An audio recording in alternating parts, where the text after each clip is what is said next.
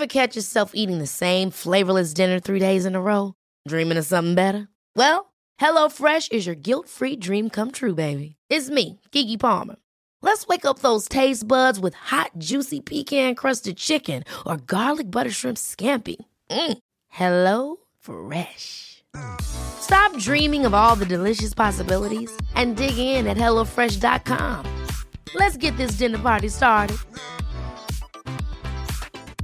Mom deserves the best, and there's no better place to shop for Mother's Day than Whole Foods Market. They're your destination for unbeatable savings, from premium gifts to show-stopping flowers and irresistible desserts. Start by saving 33% with Prime on all body care and candles. Then get a 15-stem bunch of tulips for just $9.99 each with Prime. Round out Mom's menu with festive rosé, irresistible berry chantilly cake, and more special treats. Come celebrate Mother's Day at Whole Foods Market. Spring is my favorite time to start a new workout routine. With the weather warming up, it feels easier to get into the rhythm of things. Whether you have 20 minutes or an hour for a Pilates class or outdoor guided walk, Peloton has everything you need to help you get going. Get a head start on summer with Peloton at onepeloton.com.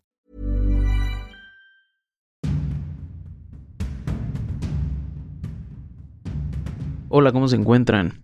Vamos a ver el día de hoy una, bueno, si es una patología eh, que es desgraciadamente frecuente a partir del primer año de edad y se relaciona directamente con el corazón. Vamos a revisar las cardiopatías congénitas.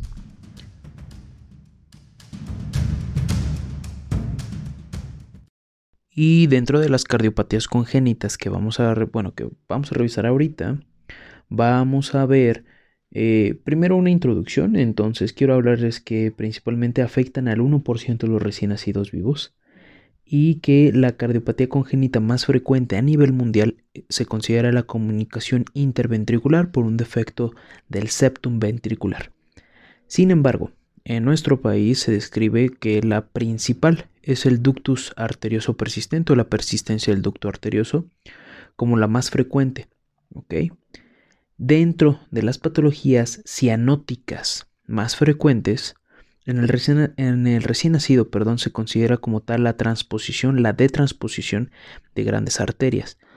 Pero a partir del primer año se considera como la cardiopatía congénita cianótica más común, la tetralogía de Fallot, que es de la enfermedad que vamos a hablar a detalle en este episodio del podcast. Bueno, como tal, la tetralogía de Fallot se considera cuando existen cuatro características esenciales. Uno, que exista comunicación interventricular. Dos, que exista una estenosis de la pulmonar generada por un cabalgamiento aórtico, que sería la tercera eh, cuestión. Y por último, esto nos va a llevar a una hipertrofia del ventrículo derecho por lo mismo que tenemos una estenosis de la arteria pulmonar por el cabalgamiento aórtico. Y bueno, se va a dividir en diferentes niveles, entonces tenemos un nivel infundibular, a nivel eh, valvular y a nivel de las ramas pulmonares que se van a encontrar hipoplásicas. Dentro de estas, la más común es a nivel infundibular. Esta enfermedad se va a asociar al síndrome de DiGeorge o a trisomía 21 y como tal se considera la cardiopatía cianógena, eh, digamos que de excelencia por así decirlo. Es una cardiopatía cianógena porque va a tener una obstrucción importante del flujo pulmonar.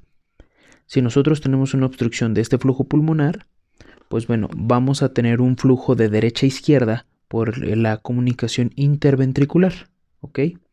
Y eso nos va a derivar a muchas, este, pues, complicaciones posterior a esto. Les mencionaba que eh, se considera la cardiopatía cianógena más común a partir del año de edad. Entonces, ¿cuáles son las características clínicas como tal? Las características clínicas es que vamos a tener un, podemos tener un, recién nacido con cianosis, que en este caso va a ser una obstrucción severa de la, eh, de la pulmonar. O bien se puede encontrar también soplo sistólico a nivel del borde paraesternal. Y esto, eh, bueno, esto nos va a estar dando que se puedan encontrar una característica clínica en específico que serían las crisis hipóxicas, que es lo más importante.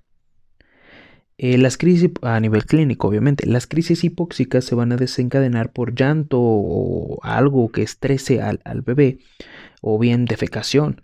Entonces, estas crisis hipóxicas van a generar un espasmo pulmonar en más de en, niños mayores de 3 meses y va a generar hiperventilación, cianosis e hipoxemia. ¿Ok?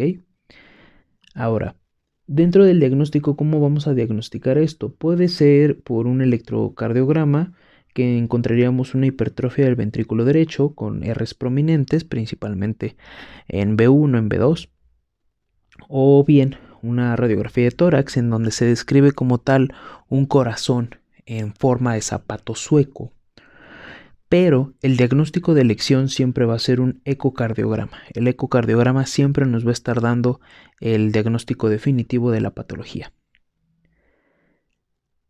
El tratamiento, el tratamiento pues mm, depende de eh, cómo lo encontremos. Obviamente el tratamiento definitivo siempre es la reparación quirúrgica de esto, pero si el paciente como tal se encuentra con una cianosis severa, se tienen que utilizar prostaglandinas para mantener, eh, ah, perdón, no les mencioné que también se puede encontrar el ductus permeable, el ductus arterioso permeable, y esto es lo que va a estar generando que el bebé siga o el niño siga pues vivo. Entonces, si el paciente llega a tener cianosis severa, se deben de utilizar prostaglandinas para mantener este ductus abierto. En el caso de las crisis hipóxicas, lo que se debe de utilizar principalmente de primera instancia es que el bebé o el niño se encuentre en una posición con rodillas y brazos al pecho, tratar de tranquilizarlo, que es esta maniobra. Se le debe utilizar eh, oxígeno, eh, algún beta bloqueador, morfina o midazolam para relajarlo. Y bueno, en este caso, si no llega a responder con el uso de los beta bloqueadores, se puede utilizar bicarbonato de sodio al 4%. En el caso de que exista una fístula a nivel eh, pulmonar, se puede utilizar ácido acetil salicílico y como tal la reparación completa del, de todo esto que tiene el corazón del bebé se recomienda de los 3 a los 6 meses. Ahora, ¿cuáles son las indicaciones de tratamiento quirúrgico? Bueno, si existe tetralogía de Fallot, al menos eh, de seis meses con una anatomía no favorable, se debe de utilizar una fístula eh, sistemática pulmonar o bien una valvuloplastia pulmonar.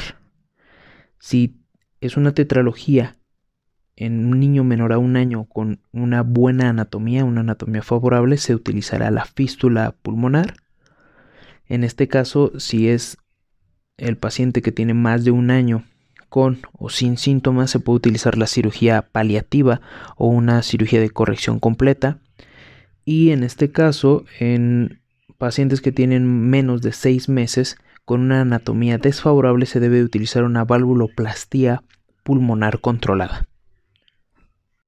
Y esto que les menciono es un resumen muy rápido de tetralogía de Fallot, extremadamente rápido. Les recomiendo que puedan eh, ahondar en el tema eh, bien en la guía de práctica clínica o en algún manual, de preferencia si lo pueden hacer, en algún libro de cardiología para que se pueda enriquecer un poco más el tema. Esto es un resumen súper rápido y pues espero que les sea de ayuda para algunos puntos claves o que ya hayan olvidado de la patología. Que estén muy bien y les mando un fuerte abrazo. Even when we're on a budget, we still deserve nice things. Quince is a place to scoop up stunning high-end goods for 50 to 80% less than similar brands. They have buttery soft cashmere sweaters starting at $50, luxurious Italian leather bags, and so much more. Plus, Quince only works with factories that use safe, ethical, and responsible manufacturing. Get the high-end goods you'll love without the high price tag with Quince. Go to quince.com/style for free shipping and 365-day returns. Hold up. What was that? Boring. No flavor. That was as bad as those leftovers you ate all week. Kiki Palmer here, and it's time to say hello to something fresh and guilt-free. Hello Fresh. Jazz up dinner with pecan-crusted chicken or garlic butter shrimp scampi. Now that's music to my mouth. Hello Fresh. Let's get this dinner party started. Discover all the delicious possibilities at hellofresh.com. Imagine the softest sheets you've ever felt. Now imagine them getting even softer over time. That's what you'll feel with Bowl and Branch's organic cotton sheets. In a recent customer survey, 96% replied that Bowl and Branch sheets get softer with every wash. Start getting your best night's sleep in these sheets that get softer and softer for years to come. Try their sheets with a 30-night guarantee. Plus, get 15% off your first order at bowlandbranch.com. Code Exclusions apply. See site for details.